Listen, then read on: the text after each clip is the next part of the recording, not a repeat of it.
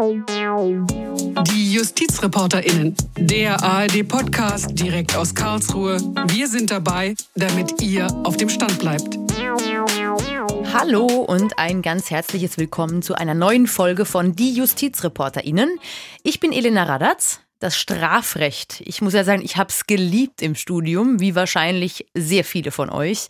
Aber auch wenn der Lernumfang im Verhältnis zu Zivilrecht und öffentlichem Recht doch überschaubar schien, die Strafrechtsklausuren, die waren dann eine Klasse für sich.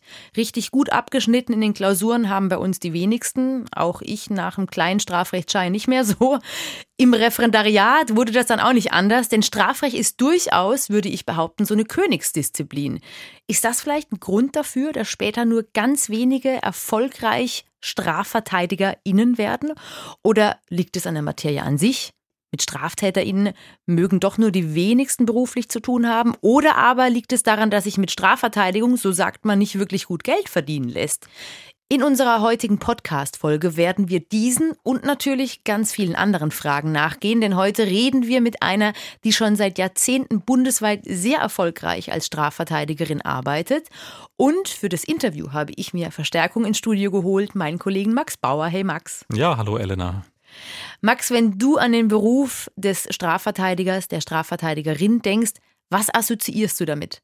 Ja, wenn ich ans Strafrecht denke und natürlich eben auch an die Strafverteidigung, da muss ich zugeben, hat weniger mit meinem Studium zu tun, weil ich war im Strafrecht selber nicht so der ganz große Strafrechtscrack. Nein, wenn ich an Strafverteidigung denke, dann denke ich eigentlich an Filmszenen, Szenen wie diese hier.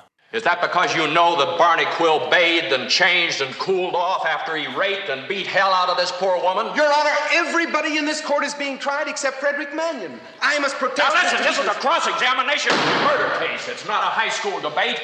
Ja, so laut und engagiert, so klingt das Strafverteidiger-Sein im klassischen Hollywood-Kino hier in dem Film Anatomie eines Mordes.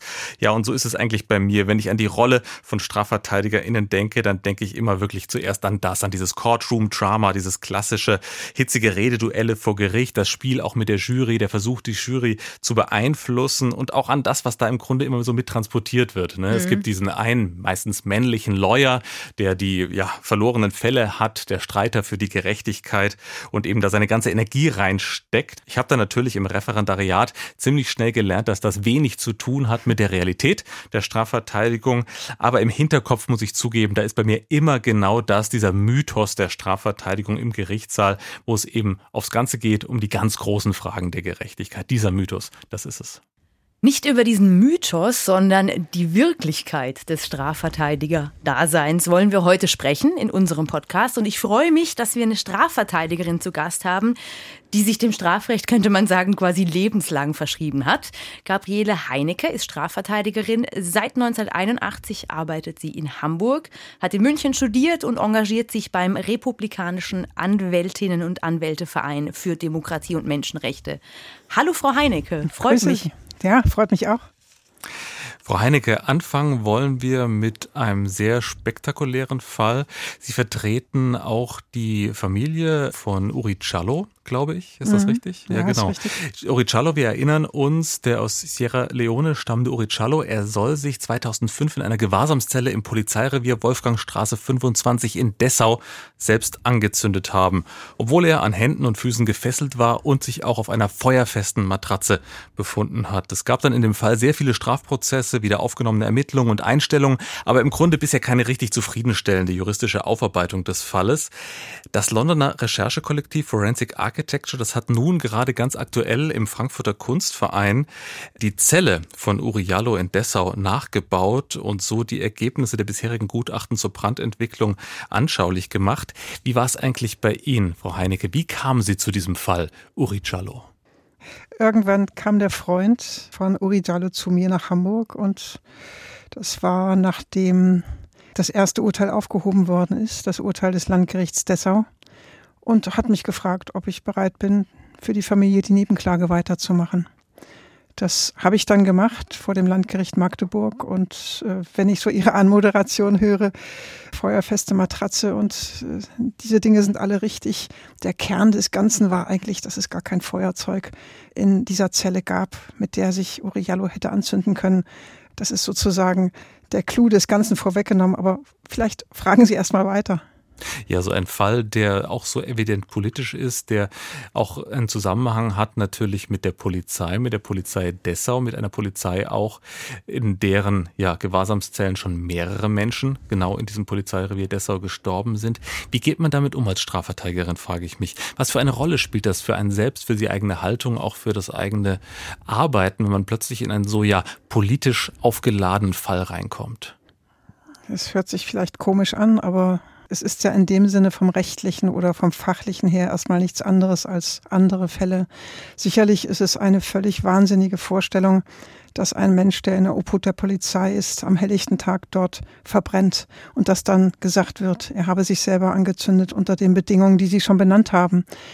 Was natürlich anders ist, ist das öffentliche Interesse, es ist das Interesse der Presse, aber das interessiert mich bei der Bearbeitung erstmal gar nicht. Mich interessiert, was in den Akten steht, ob das plausibel ist, ob die Tatsache der Rechtsmedizin, ob die Tatsache der ganzen Spurensicherung etwas ist, was mich in die eine oder andere Richtung überzeugt. Und ich glaube, ich kann das sagen. Ich habe dem Freund von Uriallo am Anfang gesagt, dass ich nicht sicher sagen kann, dass ich jetzt ein bestimmtes Ergebnis im Kopf habe, sondern dass ich so eine Sache nur vertreten kann, wenn ich frei bin in dem, was mich dann überzeugt.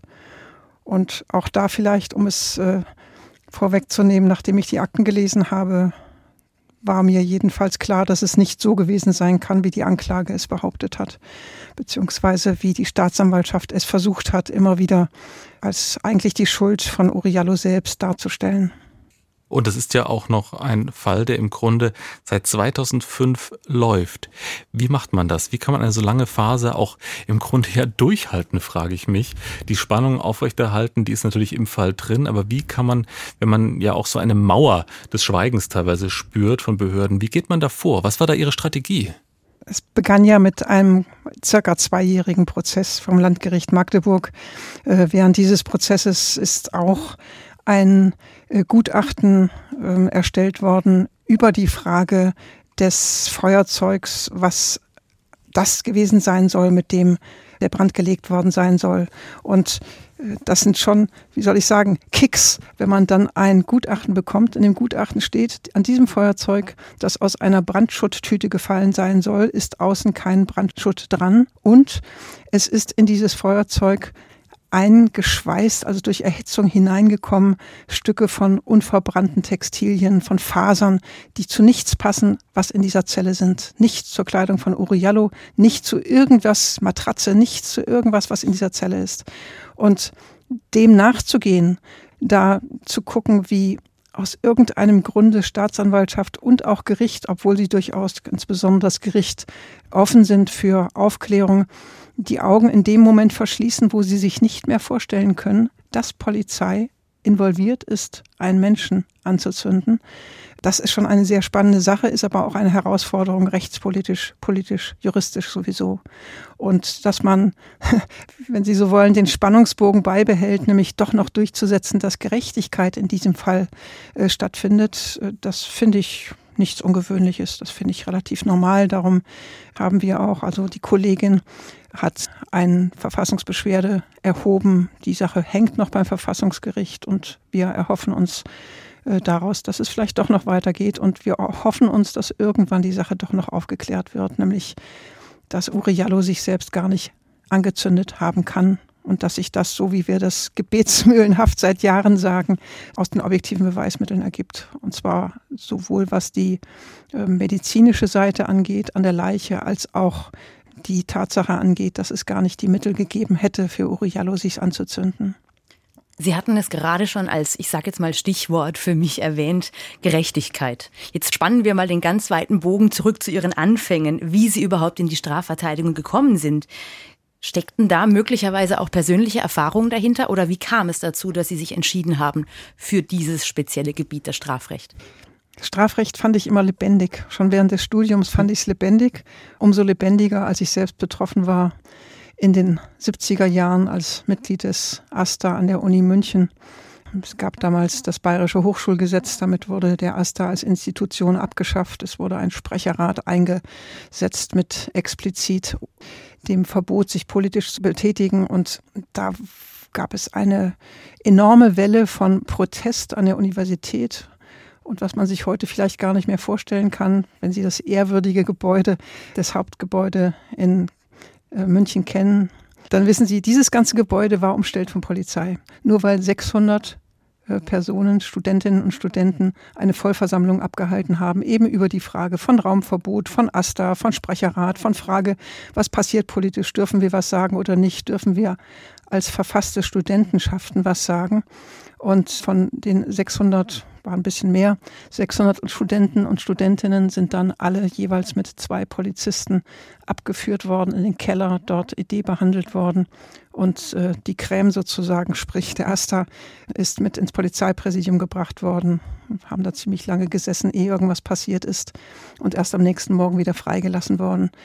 Das hat mich durchaus beeindruckt. Ich war damals mhm. noch jung, 21 glaube ich. Es hat danach Strafprozesse gegeben die sich noch hingezogen haben, ich glaube, bis ich Anwältin war, über Jahre. Und irgendwann hat dann ein einsichtiger Richter die Sache eingestellt mit unserer und der Zustimmung der Staatsanwaltschaft. Aber das, was ich damals bei meinem Verteidiger gesehen hat, das fand ich spannend. Das fand ich von den Anforderungen zu hinterfragen, was eigentlich die Justiz jemandem vorwerfen kann, von den, von den tatsächlichen, von den aktuellen gesellschaftlichen und natürlich von juristischen Anforderungen so spannend, dass ich gedacht habe, das ist schon was, das kann ich mir sehr gut vorstellen, äh, dass ich das in Zukunft auch mache. Sind Sie dann quasi per se direkt nach Ihrem Referendariat auch eingestiegen als Strafverteidigerin oder wie lange hat es gedauert, bis Sie da Fuß gefasst haben? Ich meine, das ist ja. Also ich habe in Hamburg dann das Referendariat gemacht, weil ich wegen des radikalen Erlasses nicht in München Referendariat machen konnte. Jedenfalls äh, hat mir der damalige Oberlandesgerichtspräsident Dr. Glück, zu dem ich eingeladen war zu einem Gespräch, gesagt, ich könnte mich ja einklagen, dauert fünf Jahre.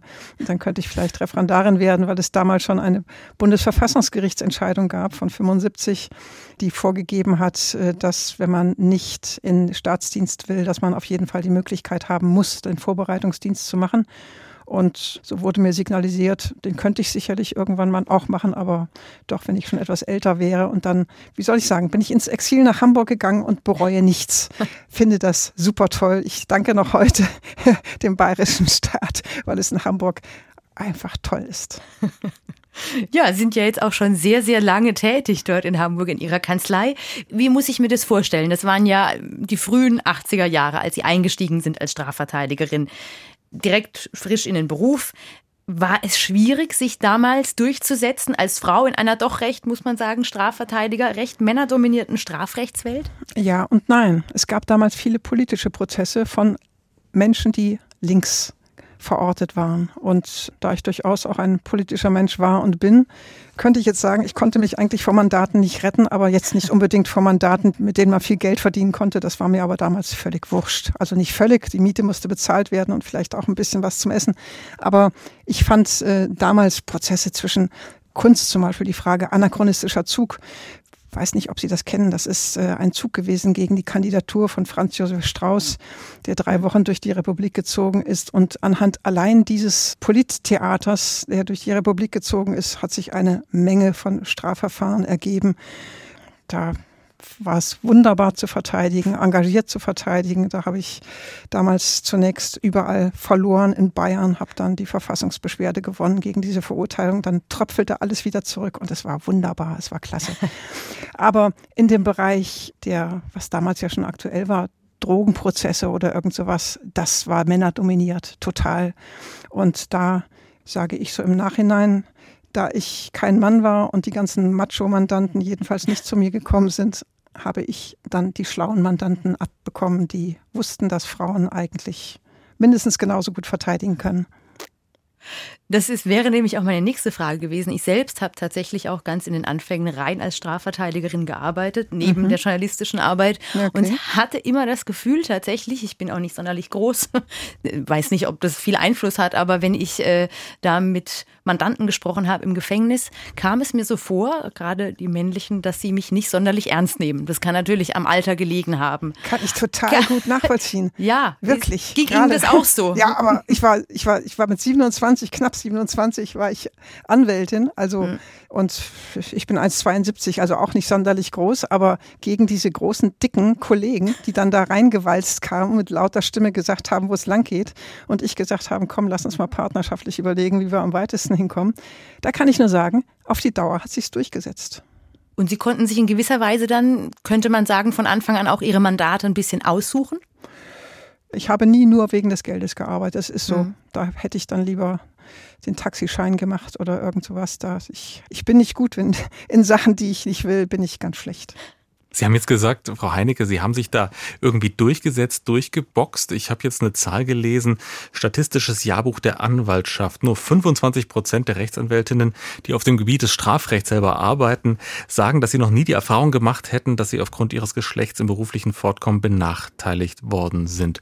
Waren die Realitäten dann doch nicht so, dass sie eben, ja, welche sind, die noch weiter bis heute fortwirken? Ich könnte mal sagen, auf einer anderen Ebene, als ich mit meiner ersten Tochter schwanger war, war ein Mandant äh, draußen, damals schon ein Mandant, den ich ein paar Jahre vertreten habe. Es ging um die Terminierung.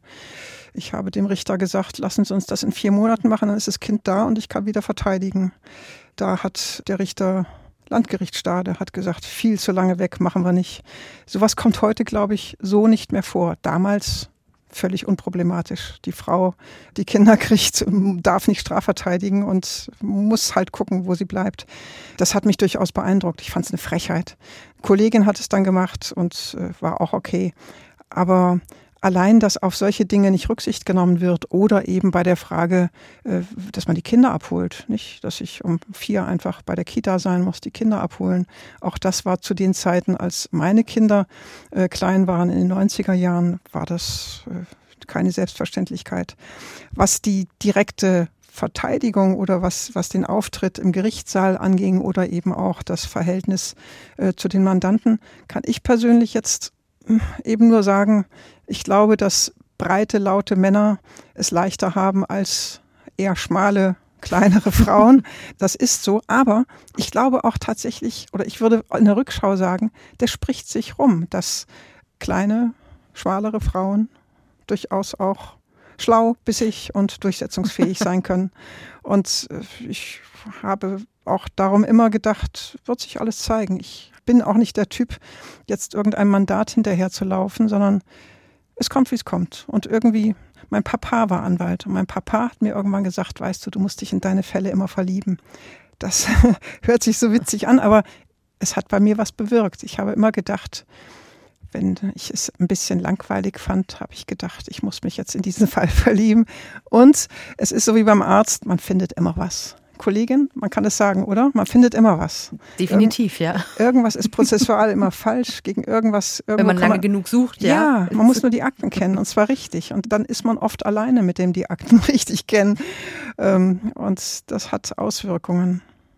Was glauben Sie sind heute die größten Hindernisse für Strafverteidigerinnen? Sie haben gesagt, die Zeiten haben sich jetzt geändert, aber irgendwie sind die Zahlen ja doch immer noch so, dass nur, ich glaube, 19 Prozent der Rechtsanwältinnen, die vor allem Strafrecht machen, sind eben Rechtsanwältinnen. Mhm. Ich sag mal, in unserem Büro, von denen, die heute Kolleginnen sind und früher bei uns Referendarinnen waren und mit durch die Ausbildung bei uns gelaufen sind und die wir aber auch unterstützen in dem, was sie jetzt machen, würde ich sagen, die kommen eigentlich ziemlich gut rum. Ich habe neulich eine junge Frau getroffen, die mir erzählt hat, sie sei bei einer Station gewesen, wo der auch von einem Strafverteidiger, der ihr gesagt hätte, lassen Sie das mal mit der Strafverteidigung, das ist für Frauen sowieso nichts. Ich glaube, dass da der Punkt liegt. Ich glaube, dass äh, wenn äh, junge Frauen im Referendariat irgendwo andocken, wo sie sehen, das geht. Und man kann auch selbstbewusst auftreten. Das ist ja auch eine Sache, was Frauen vielleicht nicht so selbstverständlich lernen wie Männer. Dann funktioniert das schon. Das funktioniert auch sicherlich nicht sofort am Anfang, aber es funktioniert auch in der Nachfrage. Sie waren ja, das habe ich zumindest jetzt auch mal nachgeforscht, davor tatsächlich auch im Arbeitsrecht tätig, wenn das stimmt. Das stimmt. Was ich herausgefunden das habe. Ah, das ist sehr gut. Wie kam es? Wie kam es vom Arbeitsrecht zum Strafrecht? Oder sagen Sie, das gibt eigentlich mehr Ähnlichkeiten, als man annehmen würde? Nee, da gibt es so viele Ähnlichkeiten nicht. Aber ich hatte schon immer auch im Studium zwei Schwerpunkte. Zwei Lieben sozusagen. Das mhm. eine war das Strafrecht, das andere war das Arbeitsrecht, weil ich das Arbeitsrecht, insbesondere auch das kollektive Arbeitsrecht mit Streik und mit der Frage, wer bestimmt Gesellschaft, ungeheuer spannend finde.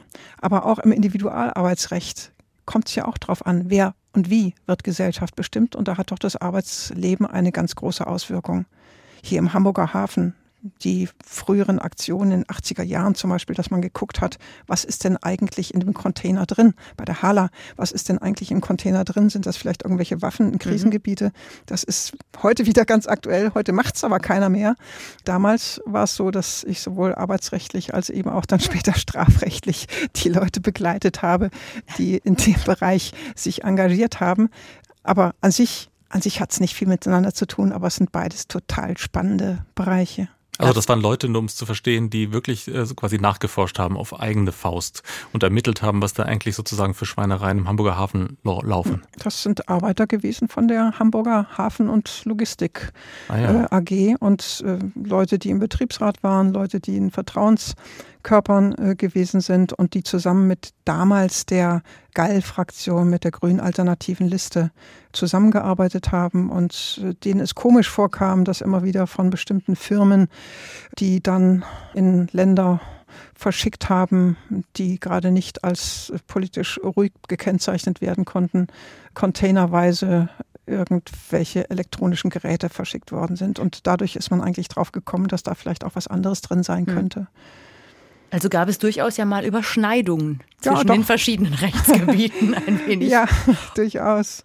Und mittlerweile ist das Arbeitsrecht komplett weggefallen in Ihrem Arbeitsalltag oder machen Sie trotzdem auch noch? Nein, ich habe jetzt seit ja schon einigermaßen steinalt und denke, irgendwann muss man mal mit irgendwas aufhören und habe vor anderthalb Jahren jedenfalls den Fachanwalt abgegeben und äh, nehme auch keine neuen Fälle mehr an.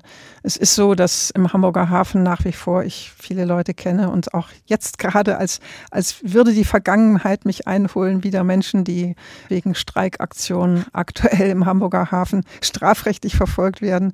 Die kommen dann aber wegen strafrechtlicher und nicht wegen arbeitsrechtlicher Probleme zu mir. Wir haben tatsächlich in unserem Podcast ja auch relativ viele Studierende, die Jura studieren oder gerade im Referendariat sind, also sehr, sage ich mal, rechtlich belesen mhm. und die sich sicherlich auch sehr dafür interessieren, wie denn das Berufsleben dann tatsächlich, wie so ein Arbeitstag bei Ihnen aussieht als Strafverteidigerin. Deswegen auch die Frage, wie gehen Sie denn an einen neuen Fall heran? Wie muss ich mir das jetzt vorstellen? Der Mandant kommt zu Ihnen, berichtet von einem Ermittlungsverfahren gegen ihn oder gegen Sie. Welche Schritte durchlaufen Sie dann gemeinsam? bis mhm. zur Hauptverhandlung? Das erste ist Akteneinsicht. Also es kommt ja darauf an, ob jemand auf freiem Fuß ist oder im Gefängnis. Aber das erste ist immer Akteneinsicht. Dann das Aktenlesen, so wie ich es beschrieben habe. Und äh, dann eigentlich erst das wirklich tiefergehende Gespräch mit dem Mandanten. Der Mandant kann ja im Prinzip sagen, was er will, auch der Verteidigung. Meine Erfahrung ist dabei und auch da glaube ich, dass man als Frau oft ganz gut dort am Platz ist, zuzuhören, je nachdem, was es ist, aber mhm. zuzuhören, diesen Menschen zu erfassen. Zu verteidigen bedeutet ja auch in vielen Fällen, gerade wenn es um Gewaltdelikte oder wenn es um Dinge geht, wo es, wo, wo es wichtig ist, Menschen zu verstehen, da geht es ja auch darum, jemanden zu präsentieren. Das heißt, ich kann eigentlich niemanden verteidigen, den oder die ich nicht kennengelernt habe. Und äh, wenn wir dann auch da würde ich sagen, auf Augenhöhe darüber gesprochen haben, welches Verteidigungsziel wir festlegen können, dann gucke ich, ob es irgendetwas gibt, was die Anklage erschüttern kann. Entweder weil die Anklage sowieso nicht schlüssig ist oder dass der Mandant oder die Mandantin mir Dinge sagt, wo ich selber auch Zeugen bitte zu kommen, wo ich Zeugen selber vernehme, die belehre, alles ganz normal. Und dann kommt es zur Hauptverhandlung.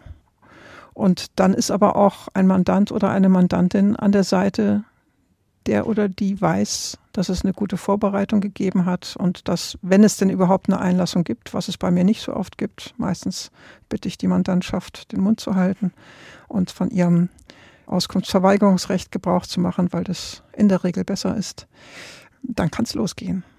Oft verläuft ja so eine Hauptverhandlung auch komplett anders, als man sie eigentlich erwartet ja. hätte. Wie ist es denn? Ich meine, in kleinen Verfahren bleibt einem ja nicht viel Zeit bis zum Plädoyer, sage ich mal. Das ist aber auch mhm. an einem Tag zu Ende. Wie ist es mit großen Verfahren? Wie lange bereiten Sie sich auf ein Plädoyer vor? Ist es bei Ihnen schon stichwortmäßig vorgeschrieben oder kommt es relativ spontan, vielleicht noch am letzten Verhandlungstag? Also bei größeren Sachen oder ich sag mal gerade bei Schwurgerichtssachen halte ich es für nicht angemessen, wenn man so ein, so ein Schnellplädoyer hält und bitte auch jeweils darum, nachdem ich das Plädoyer der Staatsanwaltschaft gehört habe, dass ich bis zum nächsten Verhandlungstag Zeit habe, mhm. um die Argumente zu durchdenken, um zu gucken, ob ich irgendwas vergessen habe. Das finde ich wichtig bei kleineren Verfahren, also wenn es um, weiß nicht, Körperverletzung, äh, Diebstahl, Einbruch oder sonst was geht kann man das schon ganz gut machen. Und auch da sage ich, halbe Stunde möchte ich gerne haben, weil ich es wichtig finde, einmal noch drüber nachzudenken und weil ich es auch wichtig finde, die Lockerheit und die, die Entspannung zu haben, um gut zu plädieren und nicht jetzt, was ich möchte und tue es auch nicht, mich von irgendjemand drängen lassen, mhm. irgendetwas zu tun, wo mir wer auch immer auf dieser Welt vorgeben möchte, welche Zeit ich in Anspruch zu nehmen habe.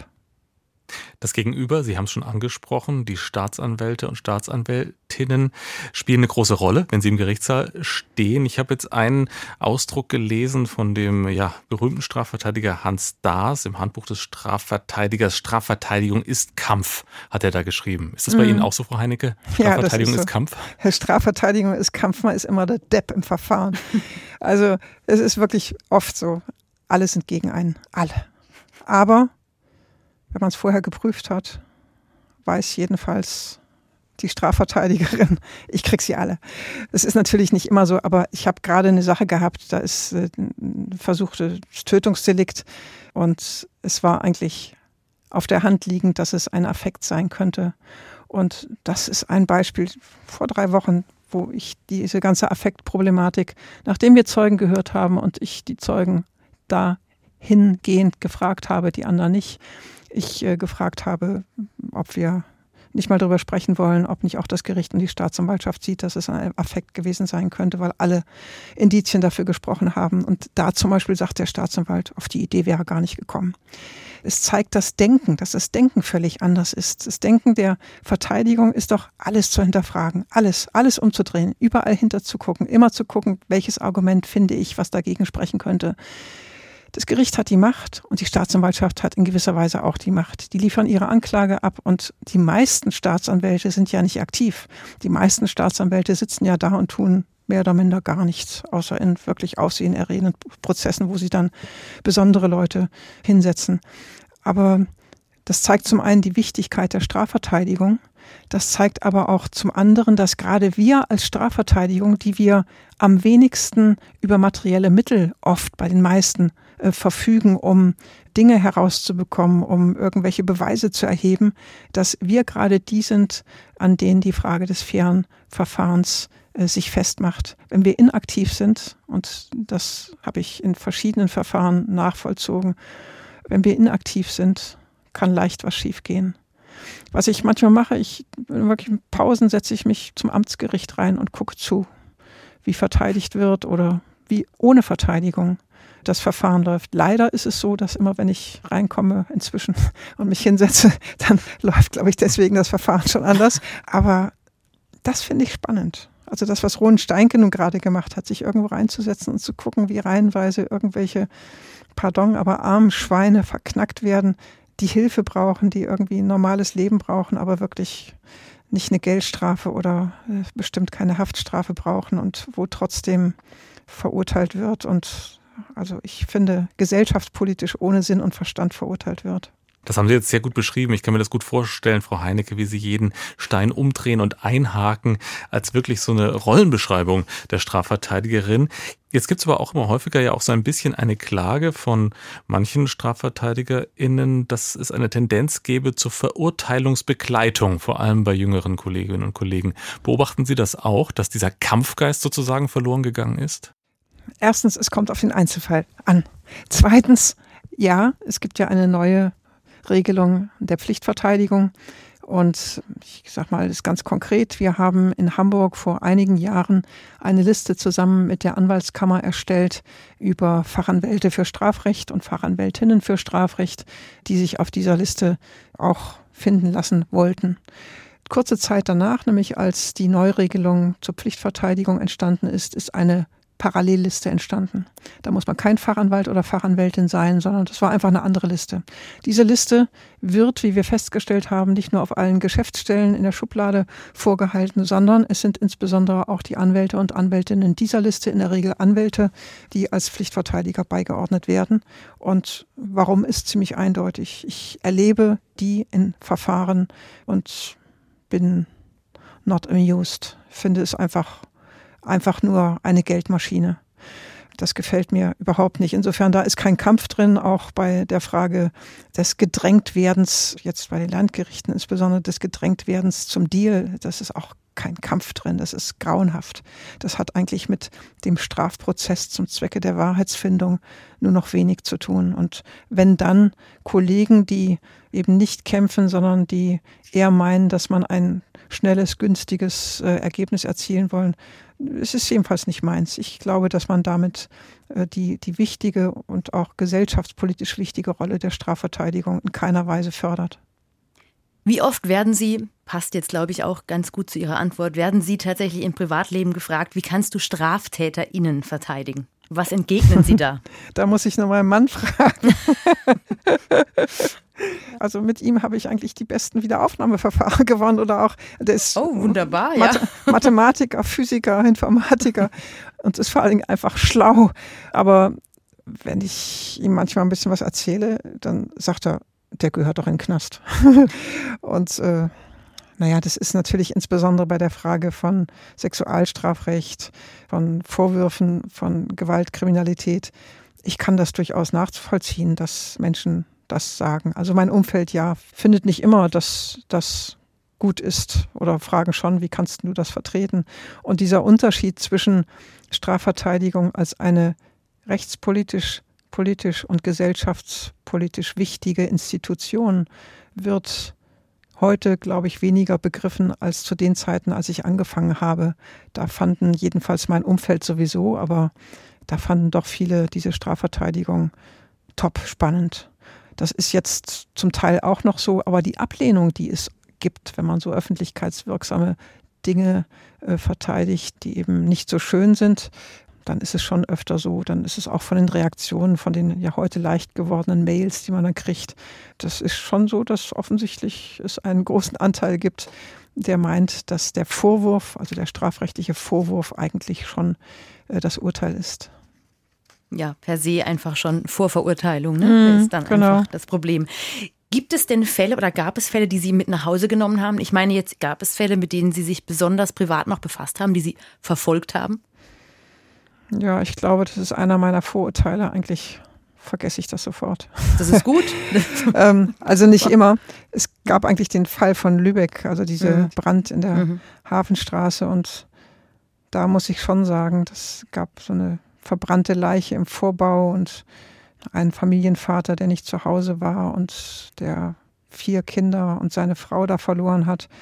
Und da ist es mir nicht so ganz leicht gefallen, abzuschalten, muss ich sagen, weil es so, weil es alle Dimensionen gesprengt hat, dieses Inferno, dieses, diese Apokalypse. Aber ansonsten, eigentlich, wenn ich aus dem Büro gehe, dann gehe ich ein Bier trinken und alles gut.